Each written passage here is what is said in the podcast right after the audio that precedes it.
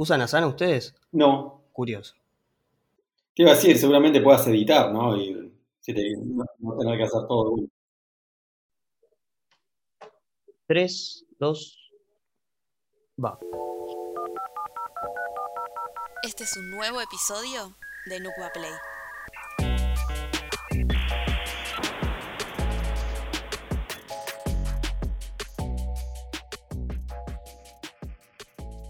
Salvador Reynoso es licenciado de Ciencias de la Comunicación de la Universidad de Buenos Aires y especialista en diseño de interacción y experiencia de usuario del UTN. Sus primeros pasos fueron en el diseño web y diseño gráfico por ahí en los años 2003-2005. Pasó su carrera como diseñador web en Creative, una agencia publicitaria. Pasó a ser UX UI expert, teniendo sus pasos como Head Lead and Head of UX en almundo.com. Cabe destacar su vocación como docente, dando cursos y algunos seminarios. Pero su experiencia profesional aún continúa. Salvador hoy actualmente es UX Lead Manager en Walla, pero antes lo fue en Garbarino y desde el 2019 está dándole con todo como UX Manager en Walla, una empresa que busca democratizar el acceso financiero a las personas. Ya vamos a hablar un poquito de esto pero se desarrolla como responsable de experiencia de usuario y especialista en la misma, y él crea, capacita y gestiona, y gestiona equipos dentro de la compañía. Pero hay algo que me llamó mucho la atención, que él dice que orienta la creatividad para mejorar la calidad y la coherencia visual de los productos, teniendo en cuenta los requisitos funcionales, la usabilidad y la arquitectura como información. ¿Cómo me puedes definir un poquito esto? Bueno, gracias por, eh, tremenda introducción, eh, mejor de lo que yo podría hablar de, mí mismo. Em, como, bien dijiste, como está en, mi perfil en LinkedIn, una de las cosas más interesantes es que yo no estudié diseño gráfico, no soy diseñador, trabajé mucho tiempo de eso em, y por suerte pude encontrar en la disciplina de experiencia de usuario todo, toda una relación que viene con, lo que yo estudié realmente, eh, toda la parte de comunicación, de antropología, de psicología de la comunicación, que sinceramente cuando terminé la carrera dije, ahora qué hago, de qué trabajo y cómo aplico esto en la vida real. Eh, por eso obviamente mis primeros trabajos fueron de, diseñador gráfico, algo que me, hice sobre la marcha. Eh, cuando conozco la, la, disciplina de usabilidad en en la primera empresa grande donde trabajé en Despegar, de la mano de, una gran colega, Vero Trainor, conozco ese mundo, me empiezo a meter y digo, ok, ahora me cierra todo, eh, todos estos años invertidos de leer muchísimas cosas que parecían que no tenían nada que ver. Em, así que encontré por una parte todo lo que tiene que ver con la usabilidad, con la experiencia de usuario y últimamente lo que tiene que ver específicamente con crear los equipos de tal manera que puedan, eh, que las empresas puedan cumplir sus objetivos, ¿no? Entonces, hace muchísimo tiempo que, dejé de dedicarme a un trabajo operativo, a pensar por ahí en el diseño, a pensar en, las pequeñas cosas concretas y sí a rodearme de gente y seleccionar los perfiles adecuados para que el producto que, estemos creando tenga éxito.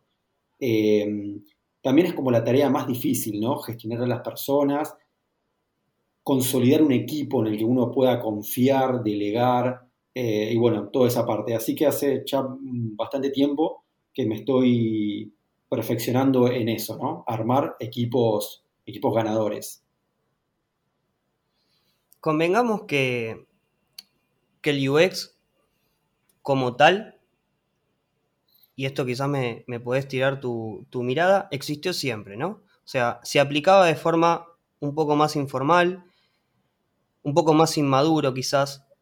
Y el día de hoy, en gran parte de la economía digital, el UX es parte de la agenda de la planificación de un año que puede tener una empresa.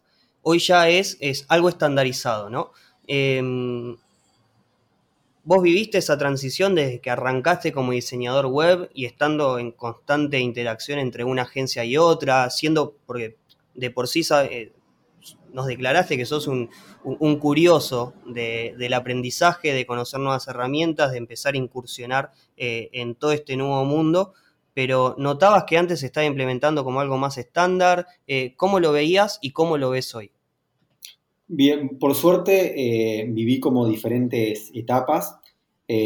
como bien decías, el UX, o, hablando de una persona que realiza UX, o la UX como disciplina, no existió siempre, lo que sí existió son todas las cosas eh, de las que se alimenta, ¿no? Eh, obviamente los estudios de, la Bauhaus, el funcionalismo, eh, todo eso existe desde muchos años atrás. Lo que hizo User Experience como disciplina fue agrupar todo eso, darle un marco teórico y solidificar esos conocimientos y obviamente darles visibilidad en este mundo. Cuando yo estaba haciendo mis, este, mis primeras experiencias como diseñador de, interfaces web, eh, allá por 1999 más o menos, una cosa así, eh, con herramientas como las primeras versiones de Dreamweaver y Flash, eh, no de Adobe, sino de, Macromedia, realmente no existía el concepto de, usabilidad y el concepto de, acceder fácil a los sitios y, a las aplicaciones y a las interfaces. Justamente era lo contrario, era tratar de ser lo más creativo posible y cuanto más rebuscados eran los sitios, parece que mejor eran, ¿no? Y eran imposibles de navegar con preloader que tardaban minutos en cargar, botones de todos los colores, call to action eh, pocamente identificables, o sea, lo contrario a lo que hoy se, toma como buenas prácticas, ¿no? Así que por suerte viví toda esa transformación este, desde el momento cero, digamos, donde los sitios eran inaccesibles, hasta esos primeros este, estudios incipientes de, usabilidad, que es como se la llamaba la disciplina en, en ese entonces, y bueno, hasta vivir lo que estamos eh, viviendo hoy, que es el auge eh, eh, de, estos, de estos estudios y esta manera de pensar. Tengo una pregunta después para eso, cuando me gusta que recalcaste que está en un auge o quizás en, un momento el UX que, que, quizás es mucho más conocido que un tiempo atrás, pero y yo sigo con esto de, la descripción que vos tenías, que, hablas de la coherencia visual, de los requisitos funcionales, la usabilidad, la arquitectura de la información. ¿Vos considerás que, o cuándo considerás en un equipo de trabajo que hay un punto de inflexión entre todas estas variables, eh, se juntan para que el, desarrollo de un producto o un servicio eh, sea lo más óptimo posible y empezar a iterar a partir de ahí? A ver, eh, tengo, tengo pensado como un punto de inflexión fundamental para cualquier equipo. Igual, digamos, destaco que esto siempre es algo incremental e iterativo, ¿no? Este, en, todo sentido. Desde el, esfuerzo que le dedicas al producto, la cantidad de cosas que la maduración de la empresa te permite hacer, y eso es como muy importante, porque también este, todo el trabajo de UX tiene que ver y está relacionado con la madurez de la empresa. Pero creo que hay un punto de inflexión clave para cualquier equipo de, diseño, que es cuando logran hacer su primer prueba de usabilidad, su primer test de usabilidad con usuarios reales, no de guerrilla con gente interna de la compañía, con recursos humanos amigos, sino cuando realmente sale a la calle, contacta a su primer usuario y prueban lo que están haciendo con ellos. Creo que ese es el, punto, el punto de inicio de lo más rico e interesante. Y ahora sí, yendo a esto que, marcaste antes, em, a ver, hace unos días tuve la oportunidad de, charlar con, Richard Jesús, que eres UX Lead en, Volkswagen, y estuvimos hablando de esta inmadurez que quizás pueda haber en el sector automotriz. Eh, vos hoy estando donde estás, en, en y teniendo todo este trayecto eh, que estuviste eh, profesionalmente, ¿considerás que estamos en un nivel de madurez del UX? Uh, es una pregunta como, como difícil. Em, a ver, eh, UX, en realidad está visible, ¿no? Visible como, como disciplina, visible como una fuente de trabajo bien paga.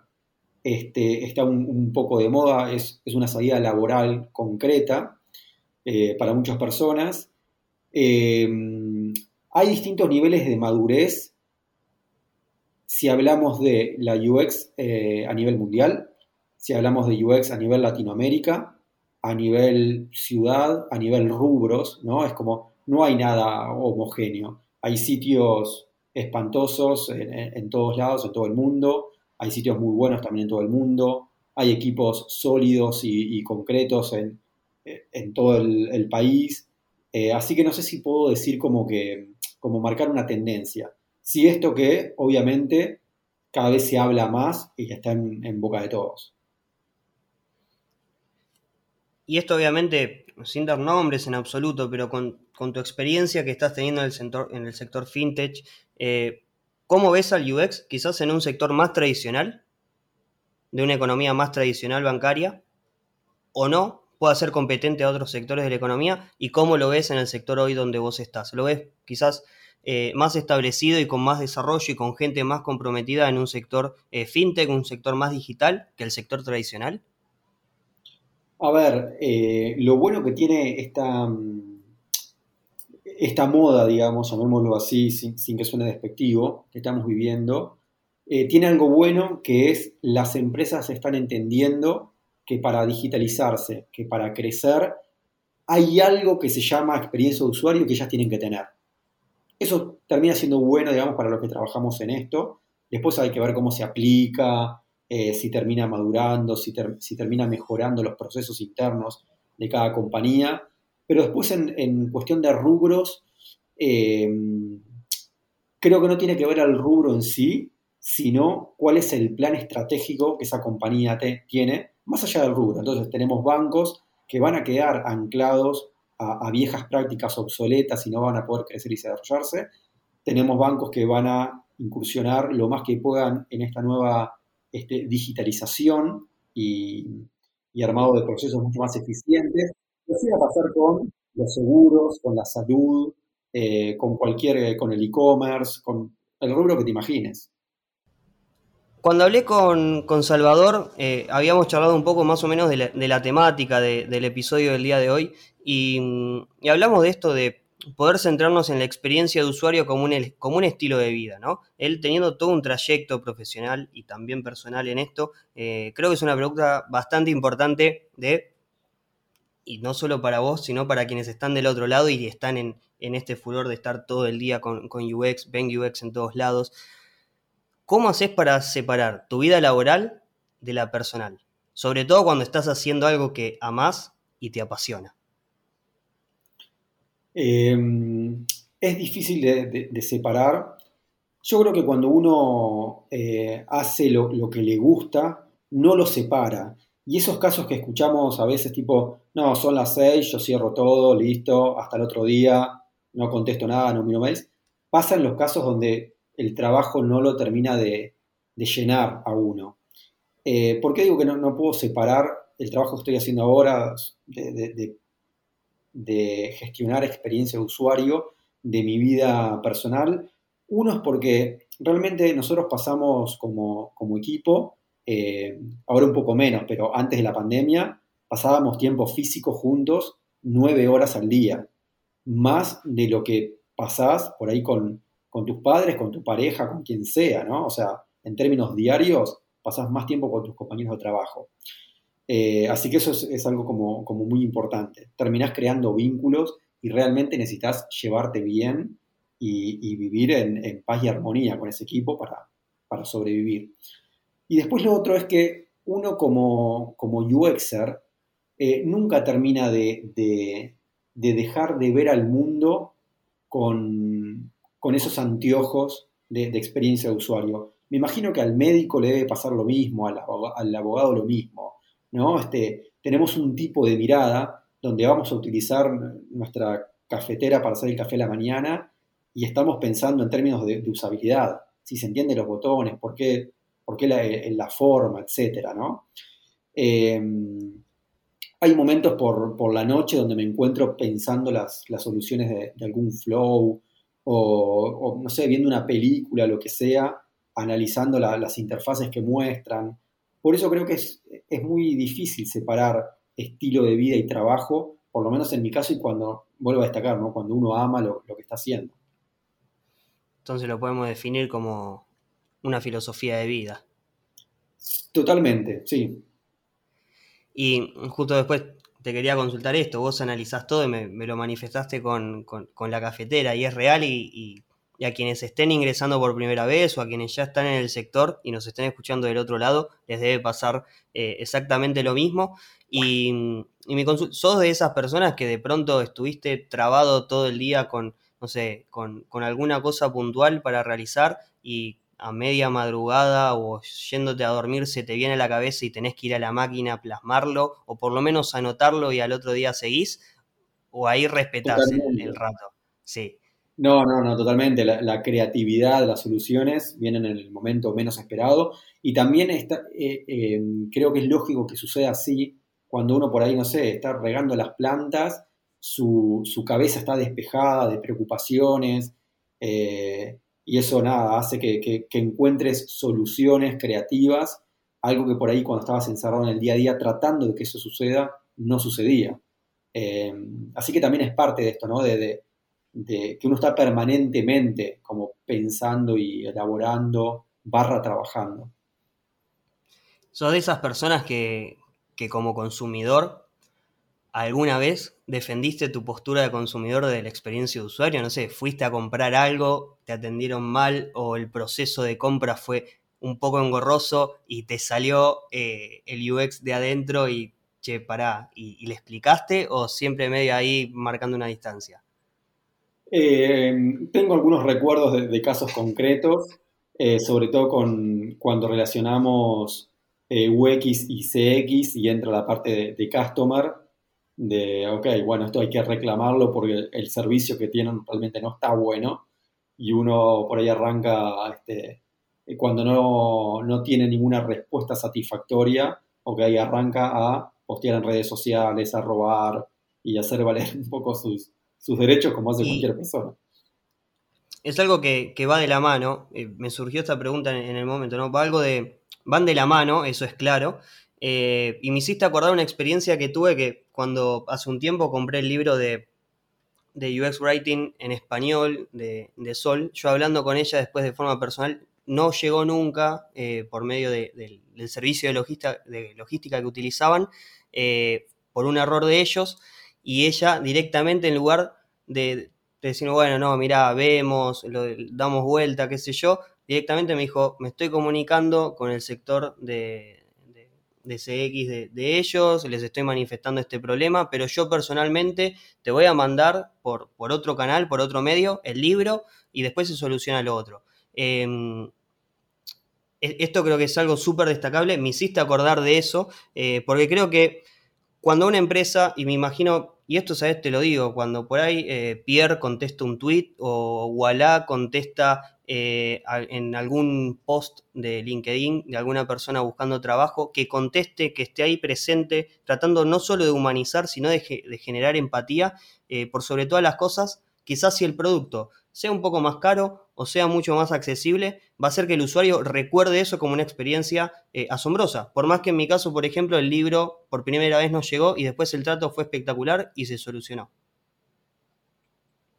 Tal cual. Hay un, caso, un ejemplo que utilizo en, muchas de, en algunos de los cursos que doy o charlas que armo para, presentar en algún lugar, que es un caso bastante conocido de, Airbnb, eh, que a la, persona que, puso en alquiler su, departamento, cuando vuelve a ver cómo estaba todo después de alquilar unos días, ve que le falta este, el cortador de pizza eh, se comunica con, con customer de, Airbnb, si me falta el cortador de pizza. Justo Airbnb estaba trabajando de una forma muy aceitada todo este proceso de satisfacción del cliente y le manda en, cuestión express un nuevo cortador de pizza, que el, valor es de, sería de un dólar, o sea, gasto cero, con una carta que, que, decía, sabemos que amas la pizza, nosotros también y te amamos a ti, acá tenés. Un tipo de resolución express satisfacción 100%, eh, engagement, buena publicidad, o sea, eh, ganancia neta por todos lados. Creo que cuando dejamos de ver a, los clientes eh, de nuestra empresa o, o analizando otras empresas, los vemos más allá de un número o de un ingreso, sino como parte de la vida propia eh, de la empresa, eh, ahí las cosas empiezan a ser mucho mejor. Por sobre todas las cosas eso. Es un, es un factor que te hace el clic y decís, bueno, pará, es muy importante y que esto también se replique en las otras áreas de la empresa, ya sea en contables, en legales, en la venta, en la postventa, en la calidad del servicio. es parte de algo nuevo y me imagino que para planificar todas estas cosas, hay un montón de testeos previos, primero hay, un análisis, toda la parte de research eh, tremenda que se hace con cada ejecución que uno quiere hacer o estrategia que quiere tomar. Eh, personalmente y a nivel equipo, ¿cómo superan o atraviesan estas decepciones o baches que pueden haber en el medio cuando están probando, cuando dicen no llegamos a puerto? Eh, a medida que van iterando sobre un producto, ya sea cuando lo sacan a producción, cuando solo están haciendo el testeo, eh, ¿qué hacen ahí? ¿Meditan? Eh, ¿Podemos charlar? Me diste, me diste pie para, introducir un tema que, tenía pensado para, hablar hoy, que es sobre, sobre los mitos y verdades que hay en el mundo del, UX. Eh, si uno, no sé, ve un montón de, eh, de tutoriales, asiste a meetups, charlas, conferencias, todo eso, se va y, presta un poco de atención, se va a dar cuenta que UX está pasando por eh, algo similar a lo que ocurre en las redes sociales personales, ¿no? Y es todo felicidad, todo es, este, todo es ganancia, felicidad, amor, eh, y toda la gente es exitosa, ¿no? Y sonriente, y estoy en la playa, y me fui de viaje, y estoy almorzando esto. En UX pasa un poco así, es que uno ve, analiza los casos, eh, asiste a las charlas y es todo genial. Todo hicimos esto y la, empresa ganó tanto y aumentamos el share y, tantos usuarios nuevos se sumaron y pegamos post-it de colores por todos lados y vinieron este, eh, todos los, toda la cúpula de la compañía a felicitarnos y crece. Todo es felicidad. Ahora, hay una parte donde, no se está, donde esto no se está mostrando. Siempre tuve ganas de hacer una charla específicamente hablando de esto y la tengo ahí un poco armada, que es qué pasa con, la parte de atrás, con la parte negativa o el reverso de eso, ¿no? Las frustraciones, el tener que lidiar con, stakeholders, eh, con gente del negocio que por ahí no entiende sobre experiencia de usuario, sobre valor y entregar calidad, eh, ¿Qué pasa cuando hacemos cosas y no tuvieron el resultado que esperábamos? Pero lo más importante de todo es que, eh, esto se lo digo a, cada una de las personas que, que incorpora al equipo el primer día, es, nosotros estamos contratando gente para que solucionen algún problema, porque tenemos algún problema. No le vamos a pagar a nadie para que venga a no hacer nada porque ya está todo hecho y bien, ¿no? Entonces partamos de ahí. Nosotros contratamos un diseñador de experiencia de usuario porque seguramente algún problema a resolver tenemos. Entonces la vida del UX empieza eh, con problemas que tienen que ser solucionados. Para mí la parte más divertida, y esto no, no, significa, digamos, una, una queja, justamente me apasiona el desafío de tener un problema a resolver. Y cuando digo problemas a resolver, en una empresa son un montón y que a veces escapan al tema de la UI y al tema de la experiencia de usuario en sí.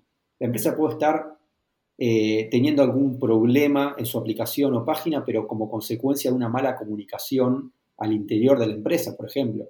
Equipos disconexos, objetivos mal definidos, eh, etcétera, etcétera, etcétera. Entonces, siempre trato de setear en, la cabeza de, de los chicos que trabajan conmigo es somos solucionadores de problemas y tenemos que hacer todo lo que esté a nuestro alcance para que cualquiera de los objetivos que tengamos lleguen a buen término. Y capaz que eso es simplemente ir a hablar con el gerente de un área para ver cómo podemos hacer para tener una reunión mensual y alinear algunos conceptos que están desalineados.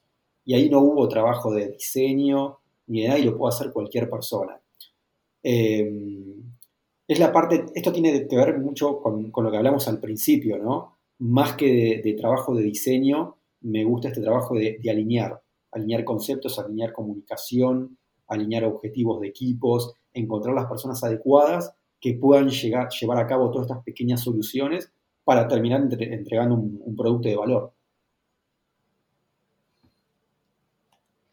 Y a partir de todo esto de, lo negativo, a ver, yo me imagino que eh, esto es fundamental a la hora de decir, bueno, la, empresa empieza a escalar y si todos estos lineamientos con los equipos, eh, desde lo interno al margen, de después de cara al, consumidor, eh, está bien establecido, hay un equilibrio, cuando se escale, porque quizás de pronto de un momento para el otro el proyecto empieza a escalar ah, de una forma exponencial, ya lo tenés eh, equilibrado, no tenés una ruptura por ahí si tenés que eh, meter algún empleado nuevo. Yo vi algo de, las búsquedas que, ustedes ponen que es eh, al margen de, la carpeta que puedan tener para, presentar o, o, su CV, etcétera, o los conocimientos en sí, es la habilidad para plasmar las ideas en papel antes que en la pantalla, muchas ganas de aprender y colaborar y lo más importante, energía positiva. ¿Y por qué vos considerás que es la disciplina más feliz del mundo? Eh, bueno, en realidad lo de la disciplina más feliz del mundo justamente venía a, tratar de, poner en, cuestión ese término, como decía, ¿es la disciplina más feliz del mundo o eh, mostramos, no sé por qué, y esto tal vez necesitamos un, psicólogo que analice, ¿no? ¿Por qué mostramos únicamente el éxito que hay en, la disciplina UX? ¿Por qué solamente son casos felices, exitosos, y no pensamos esto en, términos de solución de problemas, cómo abordarlos, cómo, cómo lidiar, digamos, con, con, los problemas cotidianos que podemos tener en una empresa y son un montón, ¿no? Eh, nosotros eh, tratamos de siempre eh, balancear tres cosas, las necesidades del usuario por un lado, las necesidades del negocio y el tiempo en el mercado en donde eso tiene que estar viviendo, ¿no? Combinar esas tres cosas no es una tarea fácil y muchas veces hay que, hay que ceder de un lado, hay que defender también cuando se cree, digamos, que, que la postura es la correcta eh, pero no todo es felicidad, no todo es, hice un research, pegué post-it, lo probé con usuarios, salió producción y fue un éxito. Eso no, existe, ¿no?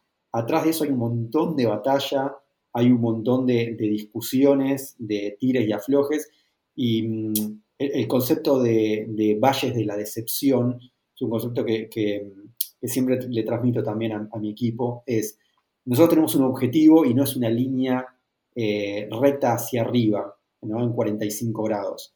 Tenemos el objetivo, por ahí avanzamos un poquito para arriba, nos encontramos un montón de piedras en el camino que nos hacen caer y ahí generamos una decepción que es como un, valle, pero cuando empezamos a sortear esas piedras y encontrar esas soluciones, volvemos de vuelta al, camino ascendente. Seguramente encontremos nuevos valles de la decepción, pero vamos sorteando y en algún momento llegaremos al, objetivo. Y cuando miramos para atrás, no fue una línea recta y fueron necesarios todos esos valles donde nos sentimos decepcionados, justamente como para darle robustez a nuestras propuestas, a nuestras argumentaciones, estar más preparados para defender nuestro trabajo y final, finalmente, eh, entregar una pieza sólida y llegar a ese objetivo que queríamos. vos nombrás mucho que estás con tu equipo, vos le decís a tu equipo, obviamente por, por el rol y, todo el, desempeño que estás teniendo hoy en la compañía, pero eh, y cuando vos te desmotivás, cuando vos pinchás porque tal cosa no está funcionando, ya sea a nivel eh, personal en lo profesional o ya sea a nivel equipo, ¿tenés algún mentor o mentora con quien hablas? Eh, ¿Sos de desmotivarte? ¿Le pedís alguna bajada de línea a alguien como para decir, che, mira, necesito esto, no sé cómo resolverlo? ¿O simplemente prendés una serie en Netflix o en Amazon y ya? ¿Cómo manejas eso? Eh, ah, no, no tengo un, coach, digamos, que, me, me, acompañe en la vida de esto. Mm, pero creo que lo. Ojo, eso, me refiero, eso me refiero porque vos sos el mentor de tu equipo en ese sentido me refería, no a un, coach profesional. No, no, está bien. Igualmente esto creo que es, más fácil y mejor trabajarlo como en la vida misma, ¿no? uno por ahí tiene más confianza con alguien para, hablar y simplemente, che, estoy perdido con esto. Eh, o siento que esto no avanza, estoy confundido, o, no sé, ¿no? todas esas cuestiones, creo que lo mejor es hablarlo. Por eso está bueno cuando uno genera un equipo con el que tiene confianza, comparte un montón de cosas y puede abrir canales este, emocionales y decir, che, te cuento algo este, entre nosotros, mira, esto, tengo un problema acá, no, no, no sé, estoy trabado en el trabajo, estoy desmotivado, etc. Creo que es la mejor forma, digamos, de, generar confianza también, eh, confianza recíproca, ¿no? Este, confiar en, en, otros temas y confiar en las personas que trabajan con vos, que le puedes delegar, que te pueden cubrir. Eh, por eso es muy importante cuando hacemos estas búsquedas, ok, estos son algunos de los skills técnicos que necesitamos, pero lo fundamental es las ganas de compartir el tiempo y, la energía, digamos, este, para construir juntos, este, eh, dialogar muchísimo, muchísimo eh, y ganas. ¿Y con el equipo de desarrollo cómo se llevan? Súper bien. Eh, para mí trabajar codo a codo, digamos, con, un desarrollador es fundamental. Por eso nosotros tenemos este, como UXers asignados a, un producto o célula en particular. Este, no trabajamos como un área de servicio. Esto nos permite, digamos, que, que la persona de UX tenga como un conocimiento total del producto en el que esté trabajando y es simplemente, bueno, antes era darse vuelta y decirle, che, esto, ahora es este, una, llamada, este, un mail o, un mensaje de Slack, eh, pero el trabajo es, cotidiano, ¿no? Lo mismo sucede con, el trabajo tercerizado. Eh, siempre odiaba cuando se tercerizaba el desarrollo, porque aumenta la burocracia, hay barreras comunicacionales muy difíciles de sortear, eh, una empresa para mí que terceriza su, desarrollo eh, no es una empresa donde yo quisiera trabajar. Bueno, ahí hay algo, algo copado que tanto, tanto yo como el resto de, los que están en el equipo en Nucua, cuando damos una charla o cuando estamos con, alumnos y alumnas o gente de la comunidad, eh, decimos que realmente es perjudicial cuando una compañía no tiene software en su núcleo cuando no tienes gente dentro del equipo, cuando tenés que terciarizar, el margen de error empieza a ser mucho mayor, no solo para los empleados, sino muy probable para los consumidores. Así que ese término de software en el núcleo es fundamental. Em, y, como veníamos hablando de esto de, las, búsquedas o el rol en el, dentro de, de la compañía, ya a modo para los que nos están escuchando del otro lado, ¿cómo hacen para aplicar alguna de las búsquedas de Walla como diseñadores o diseñadoras UX o alguna de las otras áreas? En el sitio comercial wala.com.ar barra sumate están todas las búsquedas abiertas que tenemos, no solamente de, producto y de UX y de tecnología, sino de todas las áreas, comercial, customer, etc. Así que pueden ahí este, revisar este, todo, lo, todo lo que tenemos. Era el momento del chivo. Digo, metemos acá ya la, el chivo para, para que sepan. Vi, un término algo copado. Em, si tenés alguna de las cosas como para comentar, sea, seas bienvenido de, tirarlo, pero hubo un término que a mí me copó que es esto del soft landing, que, lo dan como parte de, en las búsquedas, lo detallan. Eh, es algo que fue de forma interna, implementándolo eh, de ustedes, era algo ya, una bajada, decir, bueno, es parte del beneficio. ¿Cómo lo articularon eso? Te voy a ser sincero, desconozco toda esa parte de recursos humanos, que es, este, es algo estrictamente de ellos. Eh, así que ni siquiera sé bien, este, digamos, qué es todo lo que implica, qué es todo lo que hay detrás de ese, término. No, me, encantaría que hubiese sido una idea mía, eh, no lo fue. De todos modos, hace mucho tiempo, y esto es no solamente en Wallah, sino en todas las empresas, que se trabaja por objetivos. Y esto de marcar tarjeta y eh, trabajás de 9 a 18 y etcétera, ya no existe más, ¿no? Este, si necesito, mm, o yo o cualquiera del equipo, tomarse un día este, porque se siente mal, porque pasó algo, muchas veces pasa, se me rompió un caño en el baño, necesito un plomero, tengo agua, ok, no, no es necesario trabajar, ¿no? O sea, mientras al final del Q hayamos cumplido todos nuestros objetivos, eh, está bien.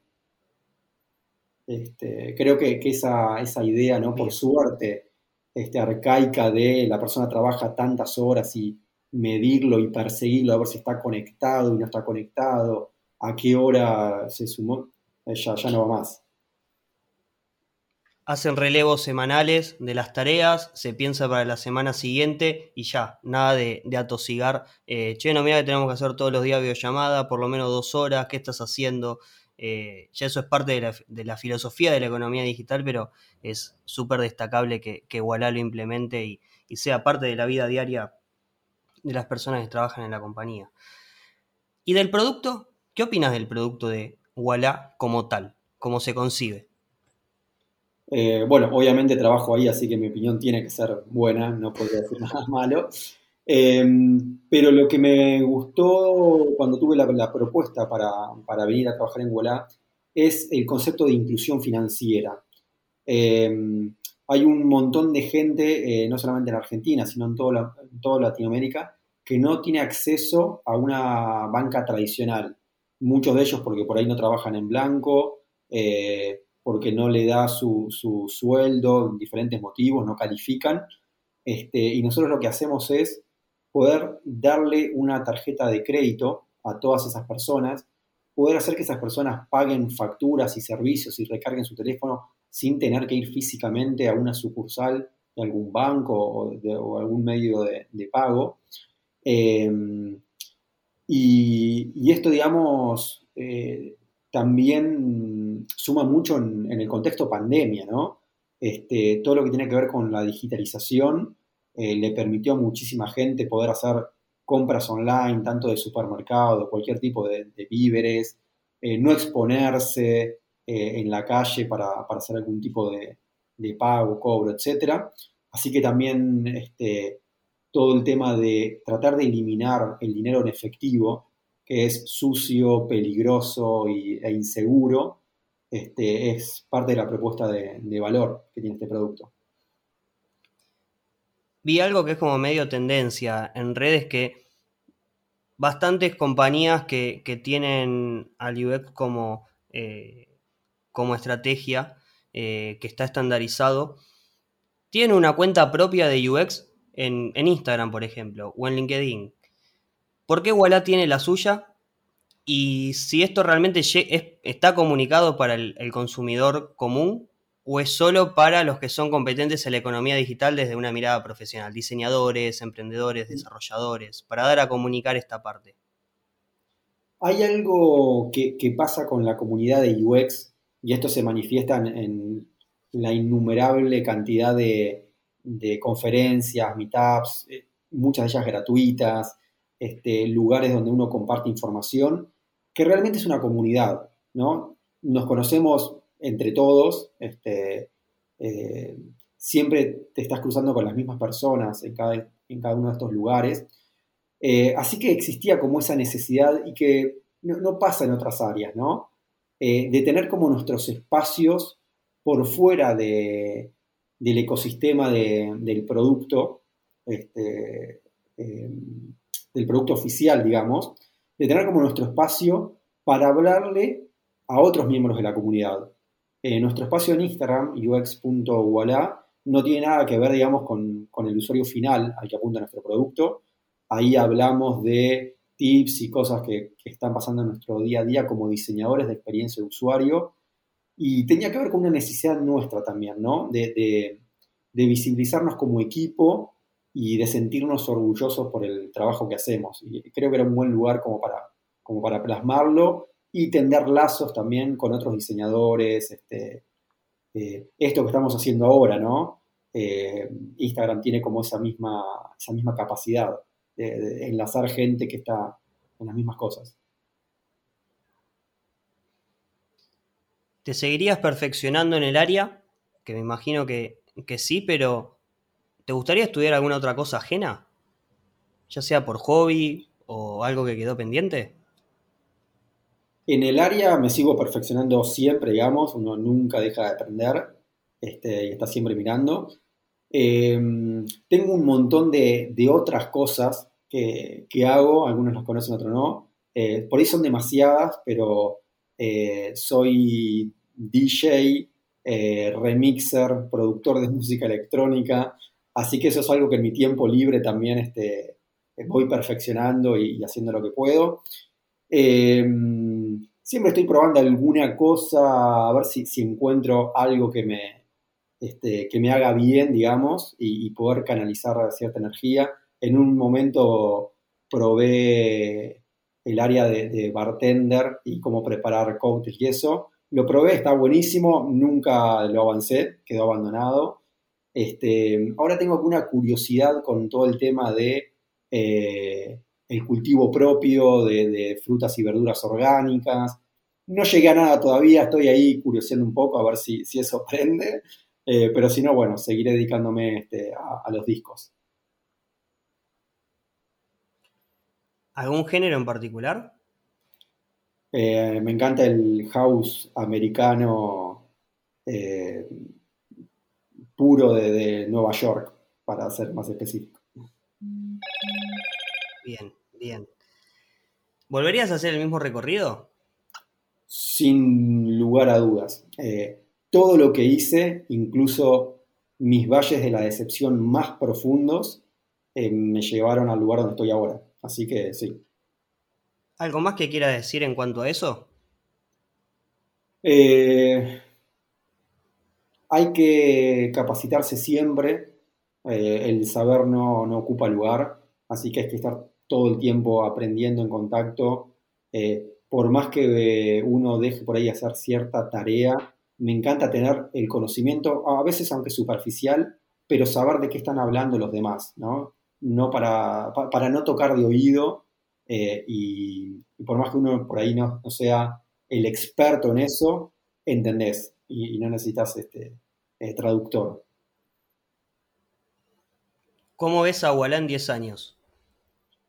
Uf, eh, y en 10 años deberíamos estar lanzando Walla Asia, por ahí. Cabe destacar que hace poco se lanzó Walla México. Sí, por eso. Es un gran paso, es un gran paso. En un par de años México, en 10 ya está, deberíamos haber cruzado Europa. Vos en Walla dentro de 10 años, dentro de Walla como tal o como un gurú acompañando el proceso, juntándote una vez cada tanto? Uy, no sé si puedo responder a eso. la eh, pregunta más incómoda que te pueden hacer. No sé si, si, podría estar como de consultor tan, de una manera tan aislada. Em, me, cuesta, me cuesta como desconectarme tanto y ver las cosas así a, lo lejos y de, pasada. Me gusta estar como muy, muy involucrado en todo. Em, ojalá tuviese la, la posibilidad de elegir hacerlo, y veo si lo hago o no, digamos, y me involucro cuando quiera, eso estaría buenísimo. Entonces vamos 10 años para atrás. ¿Qué le dirías al Salvador de hace 10 años? Eh, seguí por donde vas, que vas muy bien.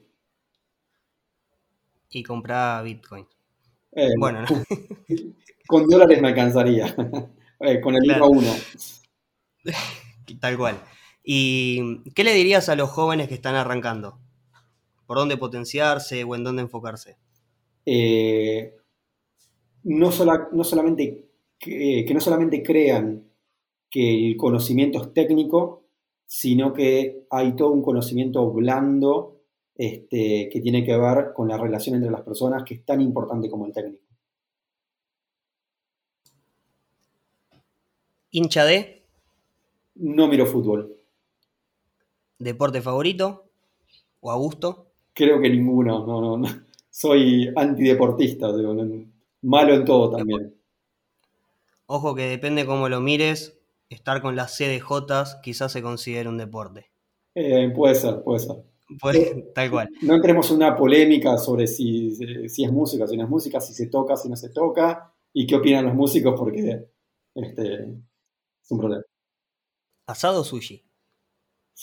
Uf, viernes de sushi, sábado de asado. Buen punto. ¿Fideos o ñoquis? Ñoquis. ¿Un 29 o cuando pinte? Cuando pinte. Dulce de leche o Nutella. Dulce de leche. Esta no la tenía, pero iOS o Android. Android. El 95% de los usuarios. Uber o Cabify. Eh, Cabify. Nintendo o PlayStation. El último juego que jugué fue en un Sacoa cuando tenía 16 años. Digamos, un Donkey Kong, quizás, una cuestión así. Eh, Un, un NASCAR podemos tirar. Bubble Bubble. O Wonderboy. Bien, bien, el Wonder- bien. ¿Vivir como ahora o con una tecnología mucho más potenciada a lo Black Mirror? Yo creo que eso da para, para un podcast eh, nuevo de, de tres horas. Estudié durante mucho tiempo cómo, mm, eh, cómo nos afecta, cómo vivimos con la tecnología, qué es lo que la tecnología vino a decirnos y todo eso. Eh, yo creo que hoy por hoy estamos bien con lo que tenemos y esto es como, como todo, ¿no? Incremental y este, iterativo. Vemos a dónde nos lleva lo que tenemos hoy. ¿Un pasaje a Marte o viajar sin límites por todo el planeta, obviamente sin pagar los vuelos, bonificado? No, no, no, no se discute, o sea, el planeta nuestro es riquísimo, tiene un, eh, es inexplorable todavía, o sea, tenés toda la vida para recorrerlo, hay mucho para ver acá. Teléfono para Pierre, ya tenemos un embajador por todos los países. Es- Totalmente, estoy dispuesto. ¿Tenés la tarjeta Wallah? Fue lo primero que hice cuando acepté la, propuesta de trabajo.